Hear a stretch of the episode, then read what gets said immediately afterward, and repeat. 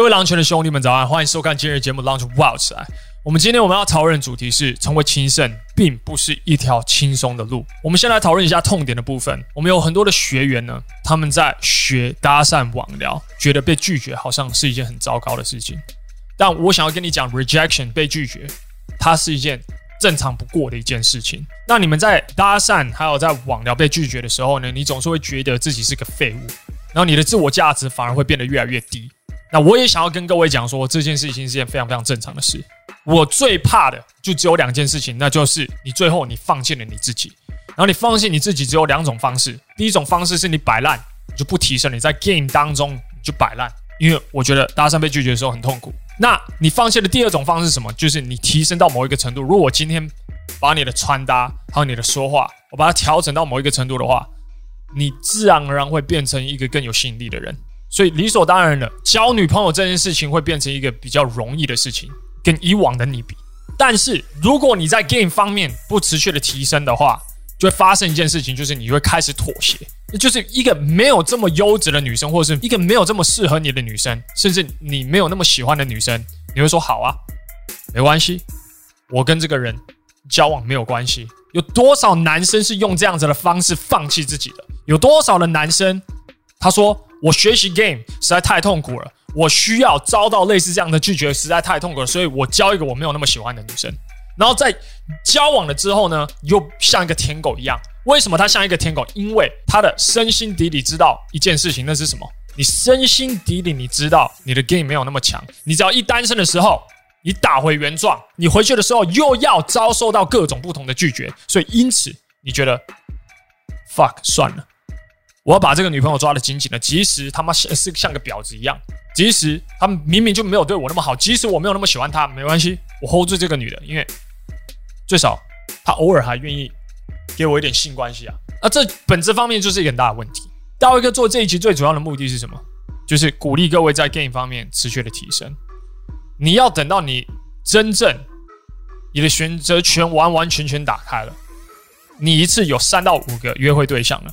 那你在这三到五个对象里面，你选一个你真正喜欢的、真正适合你的、真的会让你开心的，这样才是正确 game 的方式，而不是那个女的，她好像有点主动，因为我的心意到某一个程度，所以因此我接受她。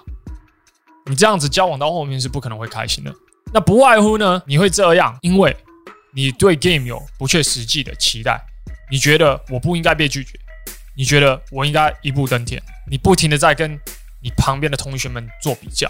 我讲一个故事，最近我们几个学员他们一起出去搭讪，那有一个学员呢，他就是犹豫了很久，其他的学员已经搭了好几轮了，但是他还是在一边犹豫不决，还是不敢触及。那因为他的不敢触及，所以他当下的状况就变得越来越差。那到最后呢，他是打电话给 Toby，那 Toby 在这个过程当中，他就安抚他的情绪。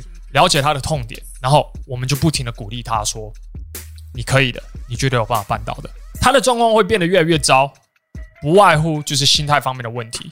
他看到其他的学员们有搭，然后他们都很勇敢的愿意去跟这些女生互动，不认识的女生互动，然后甚至有一些还蛮成功的。所以他开始进入一种比较的心态。你只要一进入比较心态，你的状况就会变得越来越糟。搞懂一件事情呢，就是每一个人的程度都是不一样的。有一些学员刚来的时候，他的总分数就是二十分。我不是说总价值，我说总分数，从外在条件好、说话 EQ 等等的，他的总分数其实就只有二十分。有一些学员他已经有交过几个女朋友，七十分、八十分，这种其实是最好交的。但如果你今天一个清场小白要跟一个已经交过三到四个女朋友的，可能六七十分比的话，你一定会觉得很痛苦。你会觉得说，为什么对方可以学得那么快？因为对方有很多的 reference point 参考点。所以，当我在教搭讪的话题要怎么操作的时候，他可以去想象，他可以说：“哦，原来我以前操作错了。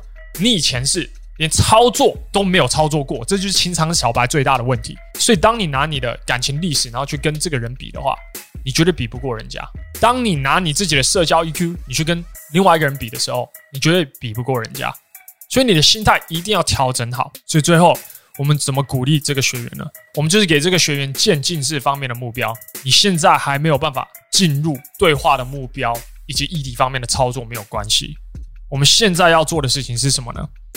我现在要做的事情是先让你有办法去跨出那一步，因为往往呢，只要有办法跨出那一步的话，后面的那个训练它就会 kick in，因为它其实最卡的点是主动触及那一块。如果他有办法主动触及女生，给他一些好的反应的话，他的那些异体操作绝对没有问题。可就是前面那段是最困难的，所以我给学员的目标很简单，我就跟他说：“你今天。”只要到五个女生的面前，然后你跟她说：“嗨，你好，我们要干嘛？”我只是觉得你的穿搭很好看，所以我想要过来跟你说一下而已。我叫大卫，你叫什么名字？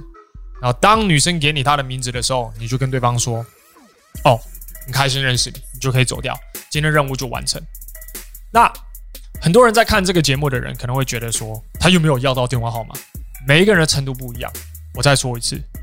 然后，如果这个学员透过这个实操呢，他可以让他自己的人生可以再前进一点点，那这对我们来说其实就是一件值得鼓励的事情。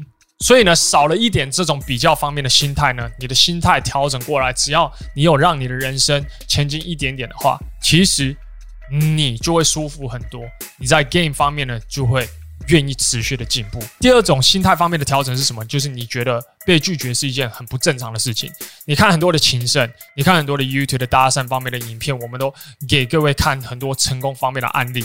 但我想要跟各位讲，无论是在交友软体方面，或是在搭讪方面，我不管你他妈多强或者是多帅，你都有可能会被拒绝。那成功的人士跟失败的人士，他最大的差别就是我们怎么去看待这个被拒绝这件事情。成功的人士呢，我们在看被拒绝的时候，我们其实是会把这个东西 break down，把它分析得非常细。我们到底是错在哪一个环节？我们约会错在哪一个环节？我们会有一个自我检讨方面的过程。失败的人怎么样呢？他把所有的事情挂在一些外在因素的东西，例如什么？哦，女生就是爱钱啊，女生哦，一定是我长得不够高啊，一定是我头发抓得不够好啊。就是你把这些东西全部都怪在这些外在方面的元素，把你的专注力放在你有办法去控制的元素。开场。你是否肢体语言方面还有说话可以变得更肯定？你的眼神到底有没有看到对方？有多少人你在搭讪的时候，你在跟女生说话的时候，你的眼睛根本就没有对到对方，你就开始说话。你还没有得到女生的注意，你就开始说话。你理解这不是一个很好的开始。你们的开始是女生完完全全在忽略你在讲的，或是听不清楚你在讲的。这本质方面就是一个很不好的开始。那理所当然，接下来对话他会很不顺利嘛？这是理所当然的，因为。你的开始就是如此嘛？可如果你的眼神是坚定的，你就看着对方说“嗨嗨”，你已经得到他的注意，然后你再开始，这会不会好很多？绝对会。所以搭讪有非常非常多的细节，网聊有非常非常多的细节，约会有非常多的细节。你会不会去做自我检讨？透过自我检讨，教练方面的指导，同学方面的指导，然后甚至朋友方面给你的建议呢？你让你自己在情场方面变得越来越强。这才是个赢家方面的心态。Once again，我必须要再强调一次，成为情圣的这条路呢，并不是一个轻松简单的路。但是如果你经历了这个必经之路呢，你未来一定会谢谢你自己。我们这一集玩到这边，如果你这一集有真的学到的话，那个赞按起来就对了。这个赞会告诉 YouTube 这支影片是优质影片，然后它会推广给更多需要的男人。所以三二一。按起来就对了，谢谢各位兄弟们。除此之外，你可以在以下留言你今天所学到最重要的一件事，一件事就好，这会帮助你内化今日的内容。那记得可以订阅，按那个小铃铛。I love you guys，我们就下一集见了，拜。